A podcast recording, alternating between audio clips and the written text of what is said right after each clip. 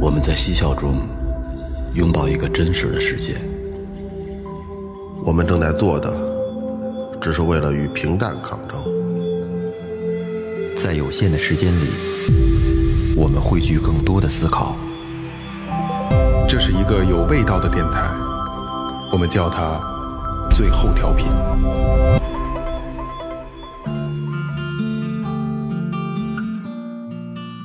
Hello，大家好，这里是最后调频，我是你们的老朋友萌萌。哎，大家好，我是二哥 A.K.A. Second Brother。大家好，老岳，哎，来了，哎，这个先说前面啊，嗯微博搜索最后调频，微信搜索最后啊 FM，关注我们的新浪微博公众号，没有 FM 啊，就就只只改了，只搜索最后就可以了啊。然后公众号里有什么呢？又有了点，公众号里有一些我们节目相关的一些海报啊，包括节目介绍，嗯另外有一些之前出去玩的一些照片、生活照片什么的。如果想看的话呢，可以进入公众号。另外呢，还可以就是对我们的节目，如果要支持的话呀，可以进行在里面有一打赏通道，可以进去呢表示表示。特别是这期啊，一定要在公众号看一眼，因为这里期边儿这期长脸了，长脸对吧？？我们会配一些相关的照片和视频在里面。呃，那个雷哥给讲讲为什么这期会这样啊？呃，因为这期我们请来了，可以说啊，就是我们心中的英雄啊，哎是去土耳其救援地震回来的四位朋友。嗯，要不咱们做个自我介绍？大家好，我是刚子。大家好，我是山鬼。 大家好，我是辉哥。大家好，我是樊芝。哎，这个就是巾巾帼英雄，经 过来来，欢迎欢迎欢迎欢迎！这四位朋友其实是来自北京应急救援协会的四位朋友。哦对，其实我们就是最开始看这个名字的时候，啊有点好奇，这个到底是一个什么类型的组织呢？嗯、总体来说，北京市应急救援协会其实就是在咱们民政局底下注册的一个公益组织，嗯一个民间社团组织、民非组织啊，主要就是宣传普及一些呃防减灾、应急救援一些知识、哦安全避险的一些知识。我们也有我们自己的救援队，嗯啊，我们也在会会在这个重大灾难啊的这个时候，我们一般都会去做这个相应的救援工作。那等于就是涉也涉及到各个方面，比如说什么地震呀、水灾呀，各对种乱七八糟。对。对对对对。实际上是众多的救援队当中的一支，对吧？嗯，对。但是协会的这个这个特点呢，就是呃，区别于咱们国内的某某这些救援队啊，知名救援队，我们是会协调各个救援队去共同工作，嗯，然后这也是协会的一个责任跟任务。听起来担子还挺重的，感觉。没有没有，尽尽力而为吧。而且负责的这个救援任务，我我开始我以为只是负责国内这块儿了，没想到还能还有还有这种出国的这种任务。啊，对，嗯呃，协会从一五年成立啊，我们前后九次国际救援，哦，这么久，对对对九次了。对，像菲律宾啊、老挝呀、莫桑比克呀，我们都去了嗯哦，啊，包括印尼的那个海啸，海啸，海啸啊，那次也挺要命的。我最开始，我认为好像这次是众多的一起灾情里边最严重的一次。嗯，是嗯这因为这次这个地震确实，嗯，我记得今天应该是二零二三年的呃二月六号那天，嗯，然后基本上这个新闻就铺天盖地的就就爆出来了，说土耳其地震了。因为今年其实我们还有去土耳其的计划来着，特我我们家孩子特想去那儿坐热气球，然后去看一看。后来我跟他说，我说没戏了，我说你看人那边地震了，当时也没当回事儿。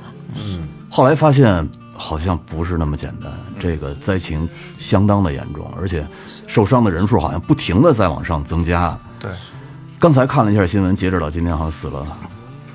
大概得有四万多人了。因为正好那天二十六号那天是我生日，然后在我生日的时候，然后吃饭，然后开始有各种消息，然后一开始以为就是，比如说就是咱们经常会收到就是手机推送的这个信息，哪哪哪儿又地震了，然后呃这个这个它的那个这个什么震源在哪儿，这个那个的，我以为就是一个新闻而已。后来发现，不停的 A P P 不停的在推各种各样的，然后我才对，知道开始没有不太在一样。这个级别是六点八级是吧？是六点八级吧？七点吧，七点七七点点八八级。哎当年咱们那个汶川地震是是多少级啊？也是七点八，等于是等于震动这个那个强度上是一样的。对，它是土耳其这个特点就是早上一个七点八，完了呃上午有一个六点八，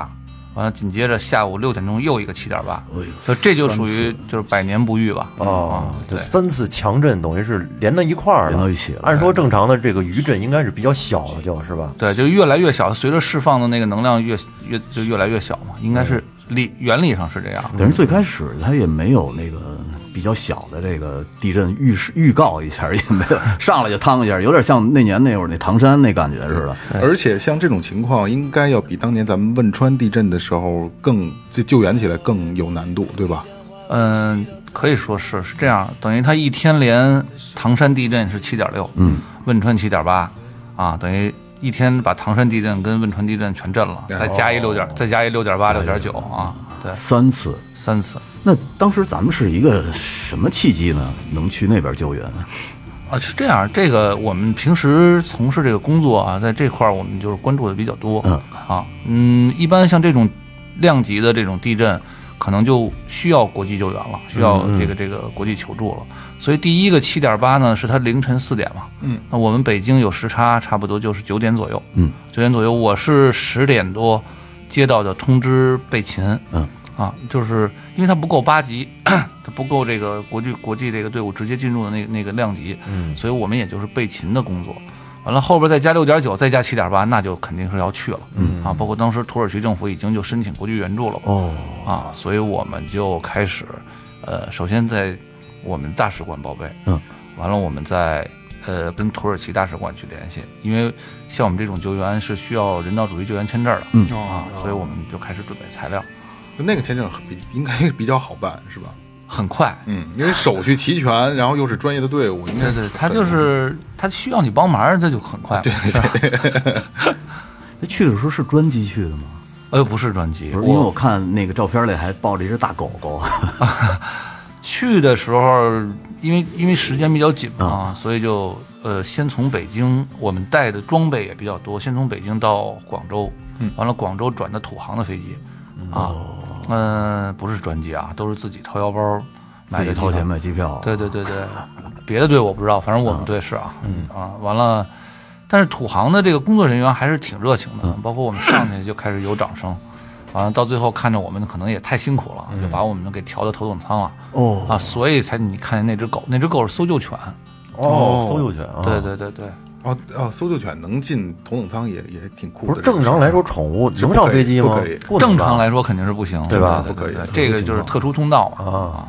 咱们去的时候都带什么装备了？大概这个我飞机上，我们这次主要就是两台生命探测仪，嗯啊，带了一些轻型的这个破拆装备，破拆啊啊，因为太重了，这个飞机我们因为我们人少，我们、我们跟我们的连队在一起，我们就十个人。啊，所以那些最后我们最后统计我们的物资到了伊斯坦布尔以后，应该是三吨，就全是我们这几个队哦也员不少对一直在搬嗯啊，所以不能带太太重太太重的这个装备啊。那就是在飞机上当时有什么心态呢？是一种，我觉得要搁我的话，我在飞机上当时反正应该是五味杂陈的，就恨不得这个这个，肯定不会激动，心应该是忐忐忑吧？对，就是说不出来的那么一种感觉。我还好 吧。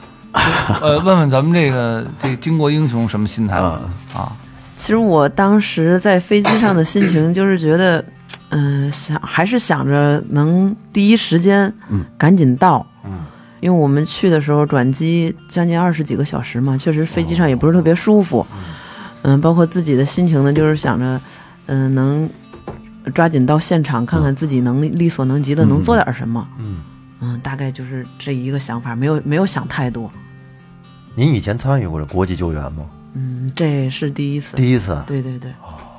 心情应该是还是挺紧张忐忑的，的有点忐忑的。对，对对对，因为也不知道说到那儿之后会是一个什么样的情况，也不知道会有多危险。嗯，反正就是还是想着第一时间能到，然后看看自己能力所力所能及的能做点什么。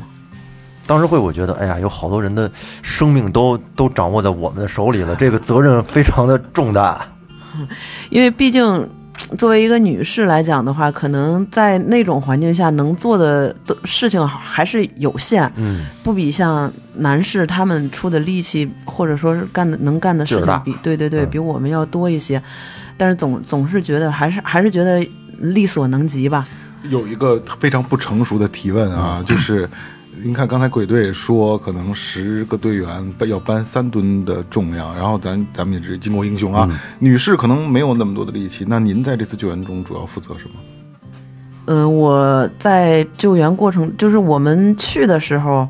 路上像这些物资的东西，当然也有一些力所能及、能搬的东西，然后也是要动手搬的。然后在那儿的话，在地震现场的话，就是我们有会搭建临时营地嘛，然后就在临时营地给大家照看一些物资，比如说大家需要一些个什么口罩啊、手套啊之类的这些，嗯，帮大家就是准备一些这些东西。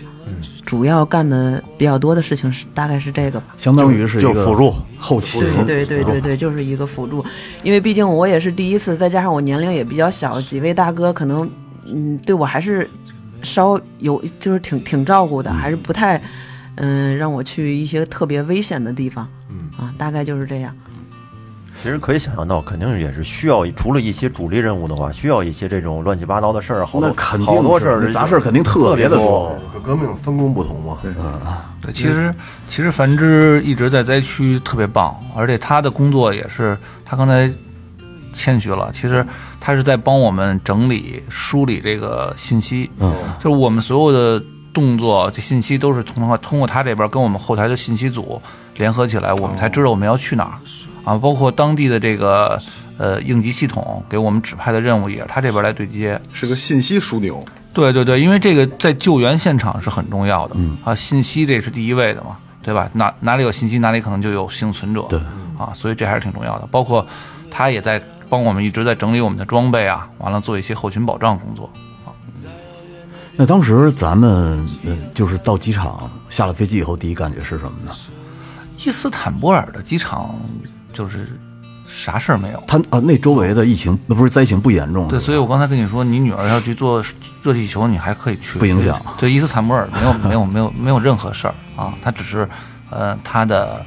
东南部，嗯南部那块儿啊，就刚才我说那两几次地震的叠加带，它比较严重。那咱们下了飞机以后，这个装备怎么运过去呢？当地有车是吗？呃，我们是到伊斯坦布尔完了以后，在那儿等一当地应急系统的指派啊，派我们到其实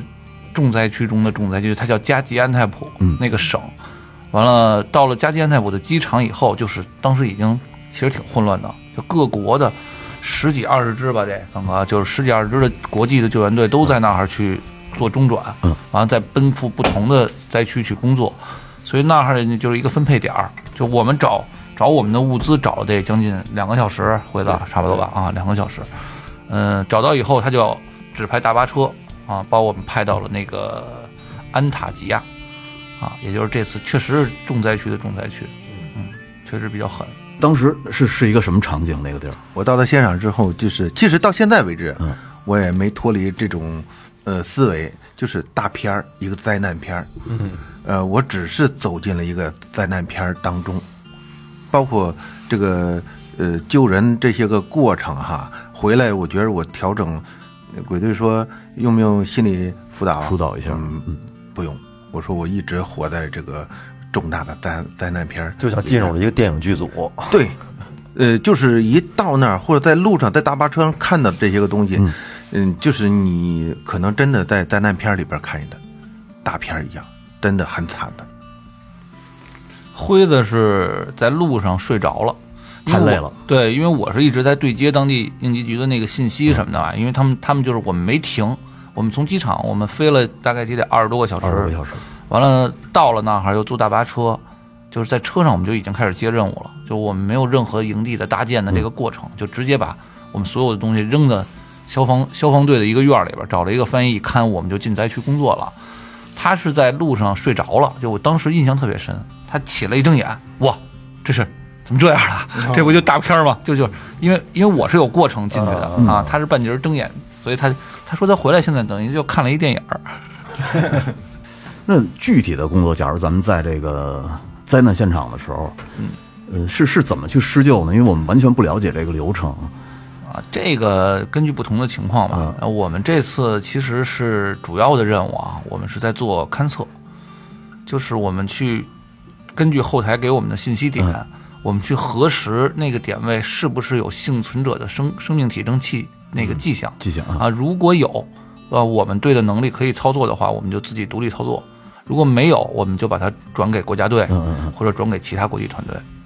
当您在到现场的时候，这时已经就距离这个地震发生多长时间了？我们到的时候八十多个小时吧，不到九十。将近三天多了，对，九号到的。那估计是不是有很很多人也都快差不多了？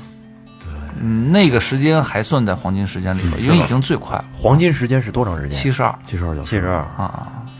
就是我据我所知啊，二百多个小时，昨天还救出三个人了。哦，那我够们够现在坚强的。对对对。这七十二小时是只有地震它是最佳黄金时间，还是所有的救援都是以七十二二小时为地震标准地震啊只是地震。地震，对。但是也根据这个建筑的这个结构啊，还有这些建筑材料是什么，你看，像去年、前年的那个青海玛多那个地震，七点四级，我们也去了，但是它的黄金时间就远远低于七十二小时，嗯因为它的房子的结构都是土砖，哦，它一旦塌了以后，它没有生存空间，它就是窒息造成死亡，没有支可撑能点对，可能几个小时，这这这这这人就就这黄金时间就过去了。嗯，但是像我们城市的这种建筑，我们现在的是七十二小时，那您在这个就是到了土耳其见到这个现场之后，感觉和之前以往的这个地震的场景会有什么不一样吗？毁灭程度上，呃，因为它人口密密度比较大嘛，嗯，而且房屋倒塌的这个状态啊，确实你比今年的这个泸定什么的都严严重。就后来我们也在工作当中，就是觉得可能是根据一个是这个震太太强了，级量级太高了，嗯啊，而且次数是三次，嗯啊，另外一个呢是可能是它当地的这个施工质量可能确实还是有问题，差点事儿，啊，对对对对。看来有好多都是粉碎性坍塌，这个全碎了。我看那照片里全碎了。就是烙馅儿饼，一层压一层，一层压一层，根本就没有空间嘛对，。你想他在一天里边儿连续震三次，就第一次可能塌了，第二次再换换换换姿势了，嗯，是吧？又换换，他老一直越来越来姿势，实际上是对对对，就是这意思。哎，那咱们在救援过程中，能救当时还有生命体征的还有吗？有，就是有生命体征的人，包括这个你看到的这些遇难者啊，都是需要通过挖掘、搜救出来的啊。他不可能是在表面上，要表面上他就自己出来了嘛。就是会有一些声音的反馈，会有一些这这个这个呼吸啊、心跳，我们用雷达去测的那个生命体征的那些反馈。那根据它这个位置，我们定完位以后，我们就去定怎么样破拆，怎么样去这个开展这个救援工作啊。我们队配合国家队救出一个女性幸存者，我们自己救了四个人活的幸存者。你说从这个废墟里出来那一瞬间，我觉得我完全想不到他们在想什么，就是被救出来这些人，就重生的那种感觉。肢体上多少得受点伤害吧，有点有点。会会会会，那也有就是轻微擦伤的，就是被困在里边了。他就是困在里边了。对，对，那就有支撑点，它能对，有一个小空间。对，有一个也是咱们一个一个队友啊回来了，非得跟我们一起、一起一起吃个饭，然后接个风，必须得解放。对，就是大家其感觉到我们是什么英雄，其实对于我们来讲，什么英雄，只不过去救几个人，体验了一把地震的感觉，体验了一把晃动。说是那么说。你这好多扯闲篇儿的还说呢，说那个不是出什么风头吗？这个那个，让他们去呀、我们去的时候，好多人也劝过我，我们去的时候根本就说你们在去的时候在想什么，没有时间想。我从听到说呃被擒一直到去，就是一天的功夫，这一天的功夫，说晚上六点来来大使馆签证，我们签完证，然后就这么拍板了，哪有功夫想啊？就他们他们他们仨都属于问我走啊，这就走了，真走啊， 我得这走，就就没想到会这么快就走。因为肯定是要快嘛，你要抓找那个时间嘛。因为这次咱们走的非常仓促，对吧？非常仓促，因为着急嘛，确实着急。但是刚才我在想啊，因为余震这些事儿，咱们谁也无法无法预测。就像这一天震三次这事儿，也是没人能预测的，对吧？对，呃，当您接到任务，说通知咱们这个兄弟姐妹们要出发了，我觉得各位没想过也会出现危险吗？那那肯定肯定会想啊，肯定知道当时的，因为我们在现场的时候，一天能感觉到的五六次的余震啊，能感觉啊到就是他他他不挑时候、啊，所以也能想到。完、首先反正我我我是我父亲，我没跟他说，啊，我跟我女儿说了一下，说了一下，因为第二天七号办签办签证嘛，完这孩子就一直看新闻，哦，嗯，给我发微信说你得回来啊，因为我我我不想不能让你去，就坚决的不让去，嗯，啊，我说这个我也给他讲了好多，我说一个我肯定是要去的，因为我做这个工作的没办法啊，尤其是又是做救援队的这个，我我又是队长，所以义不容辞吧啊。另外一个呢，我说嗯在这种这种事儿的面前，其实个人安危稍微往后放一放啊，你能帮助别人，别人你需要帮助的时候，有可能别人也会帮助你。对啊，但是孩子嘛，尤其女孩儿，她可能接受不了。我们走的时候，他们也都看见也一直在哭，就赶紧就进去就走就完了。挺难受的。那个刚哥大孝子，那个刚哥也是家里边儿也是都肯定家人朋友都一般啊、比较担心。刚哥跟家人说实话了吗？出去的时候，那个当时呢，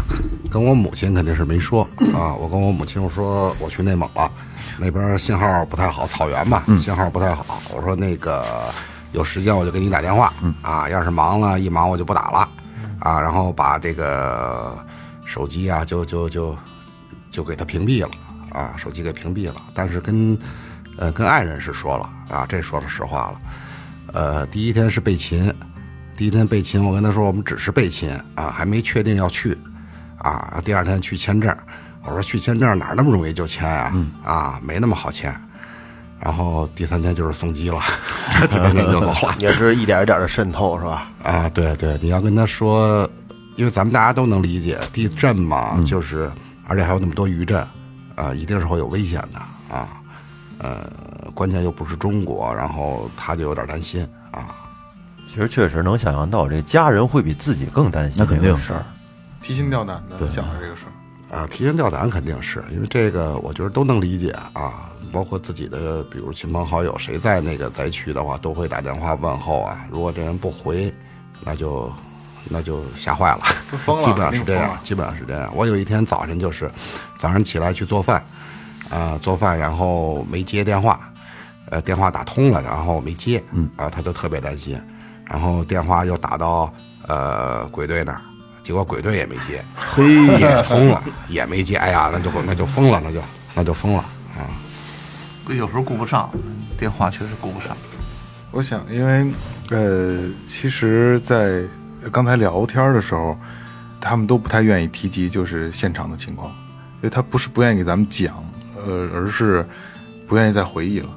但是我觉得这这个东西是避不开的，就像刚才刚哥说的，我没法形容。我觉得没有办法，咱们还是尽量的去形容，因为说实话，不光是我们想知道，我我得让听节目的兄弟姐妹们也得知道，不光是咱们在新闻上、照片里看到的那个样子，啊，我们我们刚到了灾区，就像刚才鬼队讲的，我路上真的睡着了。在我一睁眼的时候，路边上呢，呃，就是有一些灯火，也不是灯，是火。火。对，然后呢，看见楼真的倒塌了，倒的想象不到的那种塌方。就稀碎哈、对，稀碎，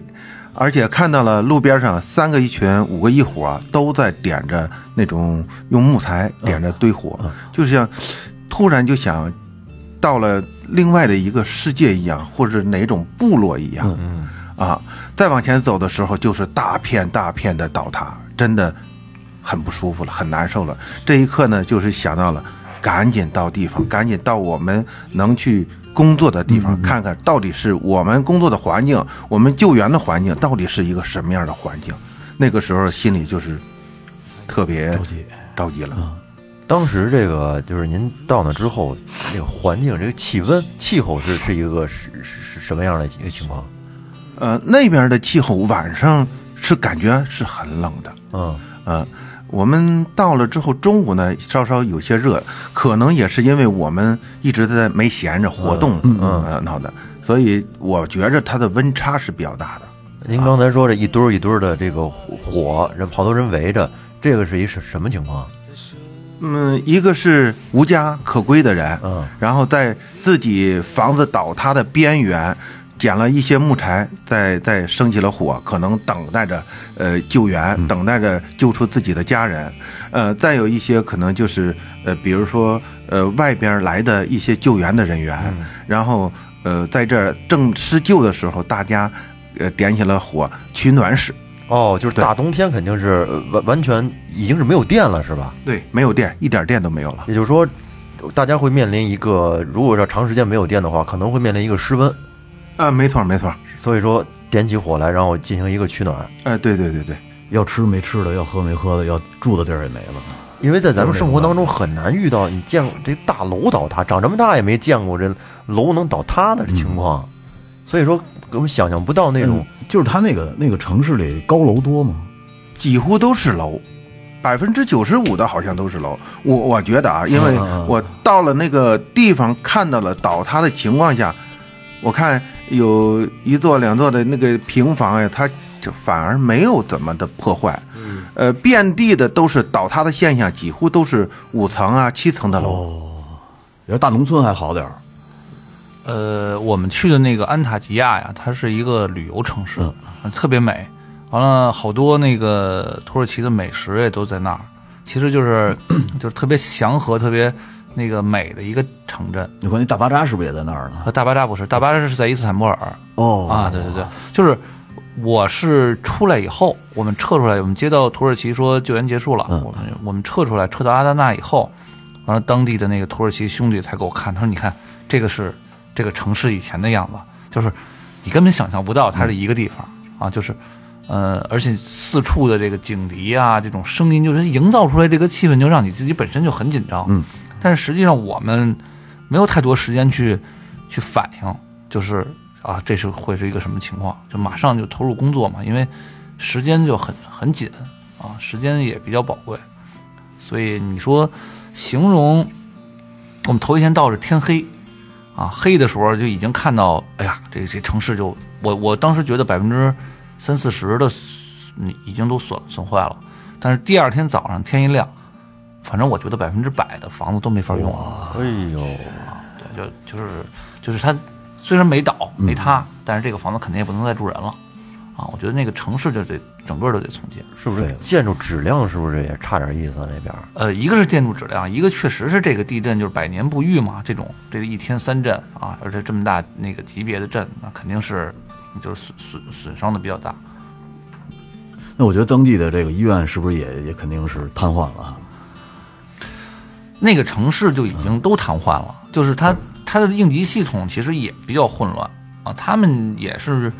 就很少嘛，就可能我们面对这样的灾难的时候，我们可能也会是这个同样的情况啊，因为紧急停水断电，嗯，就整个城市就没就没有任何这个这个我们平时这种现代化的这种支撑了，嗯啊，所以他们也也应付不了，而且前几天所有的机场也全损坏了，就是后边物资的这些运送什么的也都就是就没那么及时吧啊，我们到广州机场的时候，呃，那个我们信息组给我们说说你们带你们自己队员充足的水，说那儿没有水了。哎呦，水都没有了。对，那儿没有水，等于我们从我们从广州带过去二十箱矿泉水了。您您这个这这这支队伍去了多少人呢？我们北京市应急救援协会，我们去了五个队员，啊，我们是跟联合北京绿洲救援队一起工作的，我们一共这个队我们十个人。那嗯，从现场救出来的人，是不是在外边会做一些临时的医院之类的，在那儿去进行救治啊、抢救啊？他基本上后来的保障就还还好嗯了，后来就是如果哪个地方有生命生命迹象的话，他会备一辆就跟我们我们这儿的幺二零，嗯他当地叫幺幺二，嗯，完了有医生有这个救护员，就这边出来人，他就直接就给上转车了就转走了啊，但具体去哪儿我们不知道啊，我们一一直都在现场。其实可以想象到，在这个灾后这个时间，对于甭管是救援和被救人救援的人来说，都是最重要的。那肯定可能对于救援的人来说，这个几分几秒，可能都是一个活生生的人，嗯可能生命中最后的这么几分钟，是吧？一个黄金时黄金时间。如果要是说稍微的可能晚这么几个小时，可能这个一个人就没了。一群人就没了。对，嗯，大家心理压力应该也非常大。嗯，我们我们也确实比较着急啊。我们我们那个救出那四个幸存者那天，其实整个这个队的所有的队员，包括我在内，就是这个心情都是跌宕起伏的。就一开始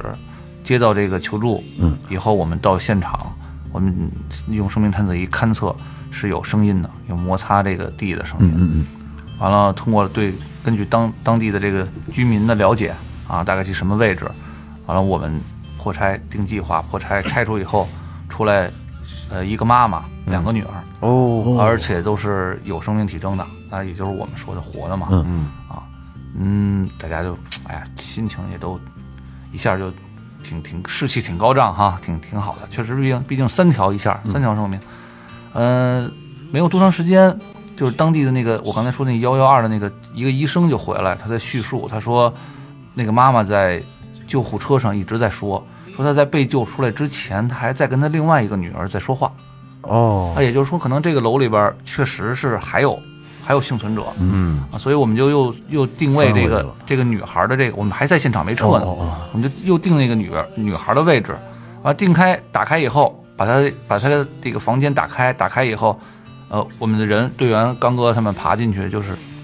呃，没有没有没有尸体的味道嘛，呃，就觉得啊。又是一又是一个幸存者，大家其实也都特别高兴。当时我们都互相，包括跟当地的军警啊，到当地的志愿者，我们都在击拳。哎呀，哎又又有又有一个幸存者，非常高兴。可是就打开她那个床跟被窝以后，嗯，就这个小女孩挤压的特别严重，她已经去世了。就是、哎呀嗯就是你觉得，哎呀，我觉得所有人都是那种无奈的手势，完了出来以后也都是哎，我们也当时就是非常就一下就哎就比较沉重，呃，可是就出现一个问题，就是我们在找这个女孩的时候，啊我们用生命探测仪是听到了这种呃间断的这种敲击声，嗯嗯，就是我们呼喊，我们叫他们，我们说我们是 China Rescue，嗯啊，他他会有回应嘛？也确实是有，我们几个人都听到了。那为什么这个女孩死了？可能她她去世了，怎么还会有声音嘛？嗯，就在想呢，是不是她父亲还活着？所以我们就转到楼楼的另外一侧，又从那里边进行破拆，又用雷达再去定他父亲的位置。最后晚上九点多，这干这活干了一天，晚上九点多的时候，就把他父亲也救出来了，有生命体征，但是就已经特别微弱了，很虚弱很虚弱。所以我们也在想，就是如果说，呃，当然啊，这个女的她已经很很迷糊了，意识很迷糊，她她可能认为她是跟她女儿说话，嗯，那实际上可能她在跟她老公说话，嗯，那如果她的叙述更准确一点，那可能这个最后这个幸存者的生存的这个概率会更大，就是她不是几个小时，她可能一个小时、半个小时，有可能就一条生命就可能存活的几率比较大，啊，所以我们也是也比较遗憾，那天就是虽然我们当时救出四个幸存者，但是我们其实回到营地以后，我们也觉得，哎呀，可能是不是我们的工作，包括我们的这个这个方案呀，就是想的不是那么周全啊。这也这也是我们以后不断总结这个经验吧。这个生命探测仪，您刚刚说到，它可以就是那个可以侦测到多远距离的一个一个一个回应啊，嗯，它分几种，我们这次带的是声波，嗯啊，声波呢，整个就是你把它搁到这个石头上，嗯或者把它搁到铁上，嗯啊，完了，它如果有里边声音，就是呃，那我们就可以听得到，也是用耳机子听的，就是有说说话说话呼救的话可以都听都到，可以听得到的、哦嗯啊。那如果说另外一种，就现在比较先进的啊，当然那个太贵了，我们也使不起，就是雷达，嗯，它可以定位这个心跳，有心跳有呼吸的这个人，有生命体征的这个人，大概其距离距离你是一个什么位置？嗯啊，几米？完了在一个什么样的一个方位上？啊，那个就更准确。呃那个最后那个男的她老公，我们就是找别的队借来的雷达定的位，因为不知道他在哪儿。哦，啊，对，那个还有一种呢，就是军方用的比较多，就是热成像，哦嗯，那可能就更准确了、啊。那那个就我们民间组织可能就很难有这样这有这样的东西，但是这个这些东西其实我们也在想，我们我们的国家会不会也也遇到这样的灾难啊？嗯，但这个这个东西确实是能起到重大的作，就是很重很重要的作用啊。还有就是刚才您用了一个词儿，说是刚哥是爬进去的，对，那是不是相当于这楼完全已经倾覆倒了？然后呢，有个洞就往里钻，但是具体能钻到什么地儿，能不能救到这个人，也都是未知数。呃，钻进去主要是看里边的这个情况，嗯，完了根据我们这个定位，完了再找里边去找破拆点，啊，就根据它的位置判断它的位置，再找破拆点。在里所以边还是需要破拆，那还是需要破拆的破拆过程中也有可能坍塌下来了，啊，那有可能，这就很危险了，是吧？我觉得这个这个没办法啊，这个这个坍塌这块儿就就是这样。嗯但是这次呢，其实好多操作点都挺好，呃，就还好吧，嗯就是因为它塌的比较厉害，它的支撑已经足够了，就相对来讲我们就比较安全。但是实际上，我们就这四个幸存者这个地方，嗯，它是有很大的生存空间的。那相对来说，它再坍塌的可能性就会更大。对啊，其实这个就更危险一也就是点。哦哎说坍的越碎，就可再坍塌的可能性就就就比较小了。对对对对，没什么可对对塌的它有足够的支撑了嘛？它已经，嗯对吧？再就是你刚才你看那个鬼队也说了一个细节，说刚哥闻了一下没有味儿，哎，然后确定哎这人有可能是生还的，那就是说当地的气味应该是挺难闻的啊。嗯，当看时是这样，他把那个破拆把打开，把还洞打开以后，我们进去了。进去以后呢，发现一个像床有被子有这么一个东西，然后呢，这个我们看不到床后面的东西，但是进到屋子里去，里边没有味道。所以我们就认为那个人是活的，是在床后面或者在哪儿。然后我们再把那个床拉开，就是把拿锯子把床拉开以后，就闻到这个尸臭味儿了。啊，就这个心理落差当时很大的。嗯，这个刚才您说这个就是开了一洞，然后钻进去，就这个过程也其实也挺可怕的。万一它要再震动震动，再换，啊，这个是首先我们先先评估一下结构啊，先评结构评估。安全不安全？啊按按是否具备这安全，呃是是然后具备这个啊救援如果条件嗯上面是吧上面有碎石啊，上面有这个呃不太稳定的这个结构，要先给它该清除嗯哎先给它清清除。然后再进去的时候呢，要有支撑嗯啊，要要有防护支撑，我们要有这个保护的措施。哦哦哦啊，那当然了，就是真是赶上余震了，赶上什么支撑不够了，那也有可能的。是有一定风险的。对，肯定是有风险的。我们在救援的时候，其实已经遇上一回震了，哦嗯就是，呃，刚哥跟鬼队往里边钻的时候，然后咣一下子，很大的声音，但是就这一下就过去了。其实那个时候是很危险的，对，呃，再有一个就是说找个洞子钻进去，这个房屋倒塌不是直接落下来的，是斜面搓下来的，不是直接往下哦落我知的，我是明嗯斜面搓下来我明白的，大概要搓出两三米的距离出去。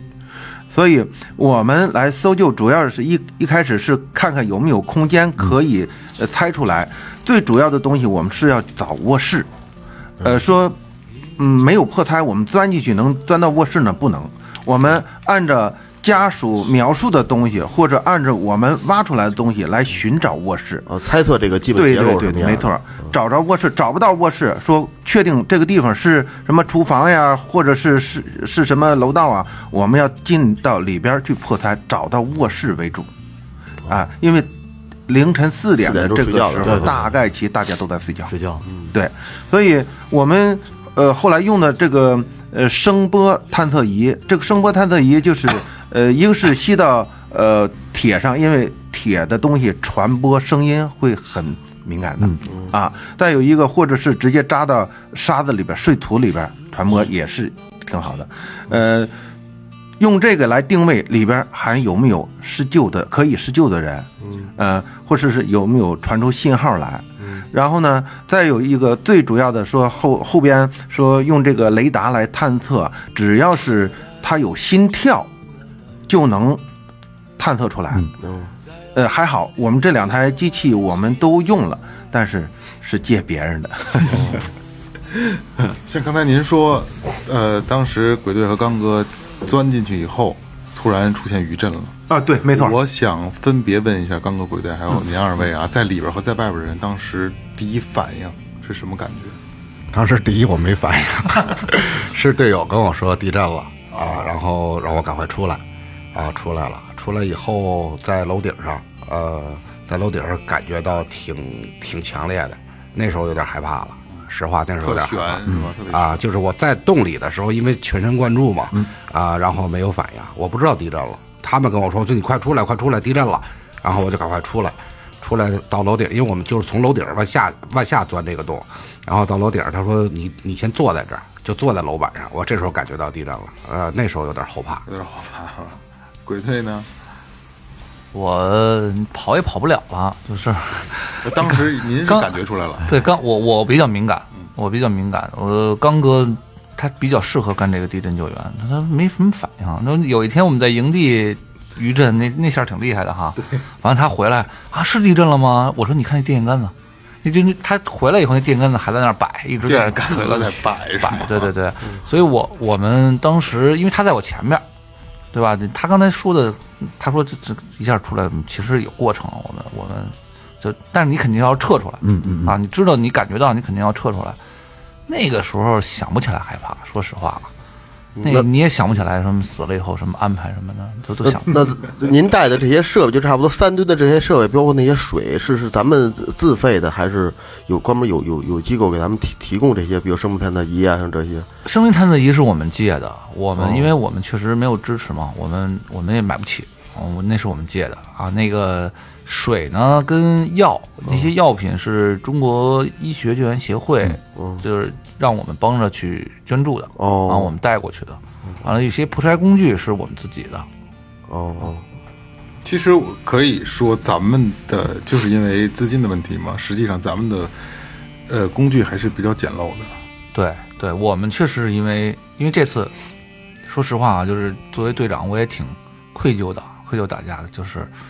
呃，对，让队员们受委屈了，嗯、啊，确实虽然说是救灾嘛，但是最起码的生活保障我们应该有。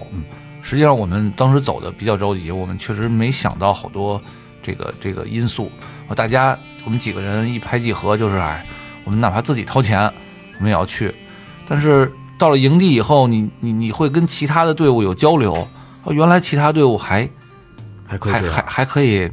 有人给你们买机票啊，还可以那个有人给你们支援你们吃住啊，还可以嗯、还有补贴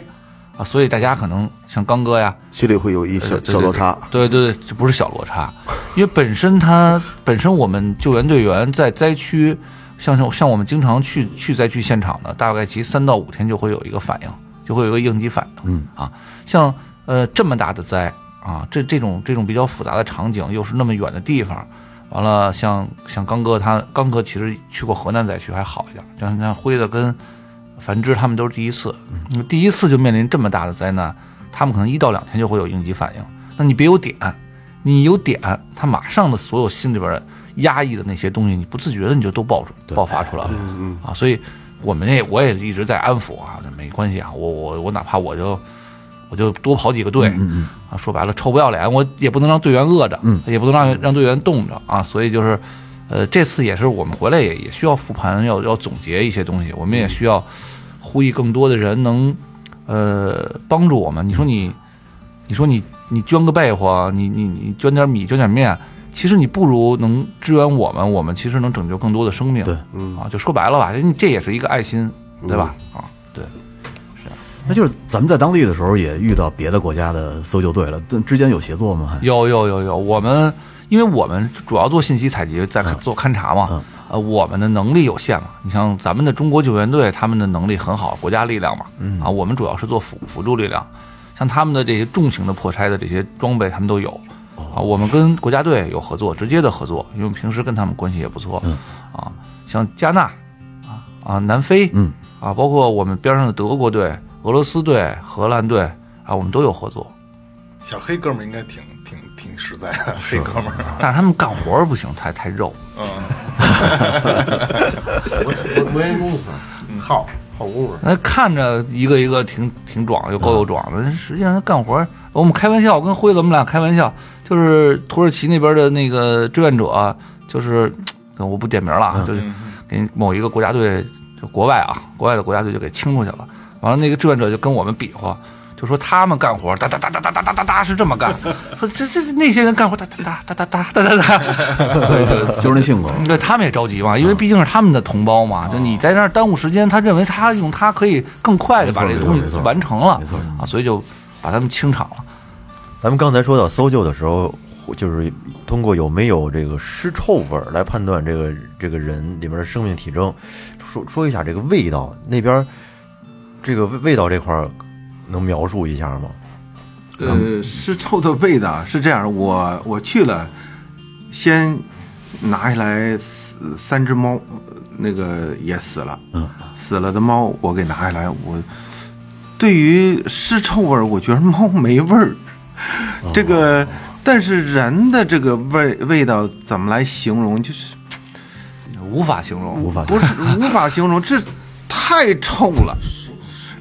就是我的衣服，嗯，回来就得立马换，嗯，不换，嗯，弄得你不光头疼，嗯啊散不你掉这一你这一天呢，总觉着浑身不知道哪儿出来的味道，你要呃瞅自己好几遍，嗯，就是太臭了其实好像还不是臭哈、刚哥啊啊，很就怪，是很奇怪，怪，特别奇怪，就特别上头的一个一种味道。完了，我们到了伊斯坦布尔，我们说去超市买点吃的，它有一种那个咸菜似的，他们那地儿就就是那味儿。因为刚哥说，哎，你有闻见了吗？我说闻见了，闻见了，哎，嗯又又又是那个遗体的味道。咱们找半天，好像就是它那个跟橄榄小橄榄似的，那个那个玩意儿那个味儿啊，说不清楚。对那那就就是在这个搜救过程当中，您说，嗯，就是尽尽量救活人嘛，但是在在这挖的过程当中看到的这个尸体多不多呀？其实就是尸体，反正那一下午是他们就就是因为当地挖死尸嘛，就开始用那个那个那个挠机挠机啊、然后当时我就在那儿一会儿的功夫就挖出来，当天应该是七具具体的，应该是、那距离我就大概就不到两米远。嗯，然后因为他们当时弄出来之后就就就就有咱们也是有咱们中国的那个救援队指挥完了之后挖出来的，嗯，那个那个作业面积很小，大概有是一栋楼吗？嗯，估计也就是一栋楼，然后就挖一会儿，然后就出来一个，挖一会儿就出来一个，就太多了，因为那边儿楼的密度特别大，嗯，就几几乎楼跟楼之间。我觉得我我在我看去，它的楼间距也就个两米左右，它就不讲采光了，对对，基本几乎没有采光，它的所以它粉碎性的那个坍塌完了之后，挺多的，而且据说就是我，而且据据说旁边的那栋楼里边儿，就一栋楼里边儿说死有八十几个，就一个很就是因为那边的楼不像咱们这儿就是一排一排，它应该就是它那边一栋楼应该就是咱们这边的一个单元，差不多吧。哦，也就是最多也就是一个单元，它下它摊下来之后，反正就是有那么多人在那儿，就是死尸见的太多了，就是满眼都是。对满眼都是，而且像你们说的那个，嗯、是压一一半压在里边儿的，一半压在外边儿的，这个你随处也都能看见，而且他们当地的尸体就挖出来之后，要是没有尸袋儿的话，一般就用那， 一般就用毯子或者被窝给裹上嘛，所以导致我看了那么多尸体之后，就是但凡是有被窝的地方都不敢去下脚，你生怕你踩上的那个脚下面就是尸体，而且你看到有被窝的地方，你就你不敢去拉它呀、扯它怎么着的，因为你不知道里边有没有可能就裹着的就是尸体。刚才鬼队说这是您第一次这么大型的救援，对吧？也就是说这八，刚才就是在粗算的八十多具尸体，可能是您人生中第一次见到这么多遗体，对吧？对，应该是很震惊吧，应该是很不舒服的冲击力肯定太大了。嗯，还要具体描述一下吗？ 因为当时挖，就是因为它离距离我比较近嘛，当时因为当地的我那老个什么我，老觉得他局长今是说我不不不不，比咱俩这个距离远远多了。就是他挖出来之后，就其实当当场就是从废墟里边出来之后就装尸袋了，但是他。嗯那个抬到这个安全的地方之后呢，当地人要拉开那个尸袋，要辨认一下是不是自己的亲属，辨认身份什么的。然后因为我当时都一直在都在场嘛，我就一直在看那个样子，就是怎么去描述，就是是就是这个胳膊腿儿什么的都都都已经错位的，而且是那个那个身体发黑的警官，对对对，就就就其实都嗯没有办法去看，其实当时就看他们惨的那种情况。其实都顾不上那个那个那个味道给你带来的什么了，特别味儿。当时我都没觉得就是这个味道对我的冲击有多大，我就是觉得他们弄出来之后，那个那个尸体的那个形态对我冲击其实还挺大的。哦，因为他所有的器那个器官呀，包括是胳膊腿儿、四肢什么都都是错位的，我天，并不是说，嗯，完整的对对对，不是完整的。这就相当于其实就是从死人堆儿里面找活人，对，对，其实每找一个活人哈，我们很很高兴的那，肯定。往往我们看着，哎，把这个活人救出来了，很高兴。呃，挖出来，挖来挖去，我跟刚哥我们俩在那看着，哎，人马上就出来了，说出来告诉我们这个人不在了，啊不在了。当时我就掉眼泪了，不是这种，呃，心心疼哪个人的事，是我们的，我觉着我们的劳动成果到最后，哎呀，没有希望了，是这样的。其实据当地的一个媒体跟我讲，嗯，我们去的那座城下面有二十万人，我的天，好几个那个楼啊，当地的老百姓说那个楼里有二百人，出来了十几个，剩下都在里边儿。然后我们主要的任务就是通过生命探测仪找活的，嗯啊，在过程当中碰到死的一定要给清理出来的。哦，其实嗯您几位可能不太了解，呃实际上平时每期节目我说话应该是最多的，我是这个节目的主持人。嗯，但是今天这期节目呃从呃一开始还好，但是进入到说有现场了，有咱们去做的工作之后，说真的啊，刚才有几度，刚才您鬼队聊闺女，然后您聊母亲，然后刚才。哎，就是有几度，我是真的，我我我就不想录了，我真的不喜，我没有开玩笑啊，我真的没开玩笑，我六年第一次我不想录了，这情情绪往上顶啊因！为我这共情力相对比较强，我到火葬场我都抹眼泪儿那种，就是跟我没关系都抹眼泪儿，就是所以说我真的听不了这个，就特别不舒服。那我觉得，要不咱们简单的聊一聊，就是回来以后，这么大的一场灾难，回来以后对自己有影响吗？我觉得多少都有吧，就是可能有人也在问我说你有事儿吗？我说没什么事儿。嗯，但是实际上就有一些，比方说睡觉，我我基本上两个小时啊，两个小时就就会醒一回。你也你也没没想法，你我我不像他们，他们说能梦到什么，我也梦不梦不见，反正就很累，我就一直在一天能睡十几个小时，但就是两个小时醒一次，两个小时醒一次，睡不踏实。对对对对对，嗯，请我还我还好吧。刚哥那边可能他说他一直在闻见有这个遗体的味道，就是那个啊尸体的味道。他说他躺家里他就能闻见。那我一想，那这这也挺可怕的。我就说我给他安排一个那个这个这个心理辅导，他也觉得他想再扛扛。我说呃这个东西其实早介入早好嘛，就是不要让他真的在这个这个精神上面、身体里边有太多的时间，让他把它清理出来。所以我们也在约，就是嗯，等到都有时间的时候，找找两个心理医生，嗯，做一个这个心理辅导小组，嗯，大家互相好像也跟咱们这么聊天似的，嗯嗯，把自己心里边这些事儿说一下啊，完了，呃，他们给我们一些引导啊，我也在安排。你有什么反应吗？其实我我我经常说我没有反应啊，呃，从回来之后，我一直就是睡觉，我特别不想睡觉，特别不希望晚上，为什么呢？嗯、就是晚晚上没睡着之前，这些个画面一直在眼前，就跟过电影似的。对，一直在眼前。要不然回来一些个朋友、一些哥们儿说：“哎，庆祝一下，喝点酒，嗯喝点酒。我只要喝酒，我就不想少喝，我就想让自己喝多了回去躺下就回去就睡啊，或者是不能天天喝啊。然后我就去健身房把自己练得很累，嗯，累到了一定程度，回去还是睡不着，嗯，就是这个场面儿真的一直在我面前晃悠，我我现在有点儿恐惧晚上的感觉，恐惧我不想睡觉，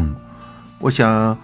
哎，如果是呃躺上躺在床上立马就着了还好一点儿，就是这种感觉很很难受的。反正我觉得需要一段时间去去把它慢慢的抛出去啊。因为刚才鬼队一呃，从节目开始一直在说 说我们这个资金紧张，然后设备不太充足，呃，我觉得鬼队给您一点时间，呼吁一下大家怎么能帮助你们。对，可以通过什么途径或者找到你们？比如说想捐物资，或者想捐款，或者是想参加咱们这个救援组织，是通过什么途径？是这样，就是因为我们从灾区撤出来嘛，我们到伊斯坦布尔休整那一天，完了，其实这次活动我们很感谢，很感谢这个我们中国大使馆，还有当地的这个华人华侨组织，这其实他们在背后给了我们很大的支持嘛，啊，完了，包括到了以后，那个当伊斯坦布尔的领事领事馆也安排我们说你们放松一天，你放松半天，你们去溜达一下，啊，走走看看。我们确实是除了我们的队服，我们什么都没带，嗯，因为我们没觉得我们是会去旅游啊，我们就是去工作嘛，所以我们还把我是反正我是把我身上的标识都都撕下来了，拆掉了都拆掉了啊，就就留个国旗，啊，呃，完了我们就就我我也不知道要去哪儿，我不知道要去哪儿，结果就很意外就去你刚才说的那个大巴扎了，完、进去以后就是哎呀，两边的这个土耳其的这个这些呃朋友们就鼓掌啊，吹口哨，就是我有个视频在在那在那儿录的，当时我觉得哎呀，这是我我们的这个工作没有白费，我们就至少老百姓跟老百姓之间的心是通的。刚才我说我说，其实生命是最伟大的，没错啊，刚才咱们底下开玩笑说，那日本有灾我们去不去啊？我觉得也应该去啊哈、众生平等嘛。对对对对，没有没有国界。对于我来讲，我觉得没有没有这些这个这个什么呃，比方说国国家与国家的那个层次，咱们上升不到。嗯，咱们只知道能通过我们力所能及的这个呃这个力量吧，去拯救更多的生命。我们队里边一直在说，就是能通过我们少死点不该死的人啊，这就是我们做这项工作的目的啊，还有还有意义所在。对于我们来讲，我们确实是后来好多人跟我说，说你们是在用生命拯救生命的人，对吧？不能让你们这些人寒心。嗯，啊，确实你在没没吃没喝，你又缺没有装备缺少装备的这个状态下，其实大家真的委屈，就是你你没办法，你能做更多的事儿，你也能，你觉得你还能去做更多，但是条件不允许。所以我刚才在说，就是能不能呼吁这些有爱心、有责任的企业或者机构，就是对我们进行一个点对点的一个帮扶，就是我们需要的装备，因为我们都会用在这个这种灾难上面啊，我们都是用在生命救援上，对我们需要的装备给我们一些支持，完了我们就会能做得更好。我们队里边整个的这个体系，我们也会做得更专业、更完善，因为我们巧妇难难为无米之炊，这确实是啊，这我长这么大我都不懂这句话是什么意思，我真的我我这次我觉得啊，确实太难了，所以我希望就是能给我们一些帮助，能让我们就是更快的强大起来，嗯，啊，在灾难面前我们能发挥更大的作用。我们有我们的这个这个呃公众号啊，公众号就叫北京市应急救援协会，大家搜能搜到，上面也有联系方式，能联系到我们。我们抖音也有啊，包括这个微博我们也有啊，基本上都是都是叫北京市应急救援协会，啊，上面有我们的联系方式，可以联系我们啊。我们就在这儿吧，也也也感谢吧，希望能有人能帮助我们。那假如我想参加这个这个组织，需要一些什么条件呢？我们是这样，我们分呃几个层次啊，一个是志愿者团队，我们基本上没有要求，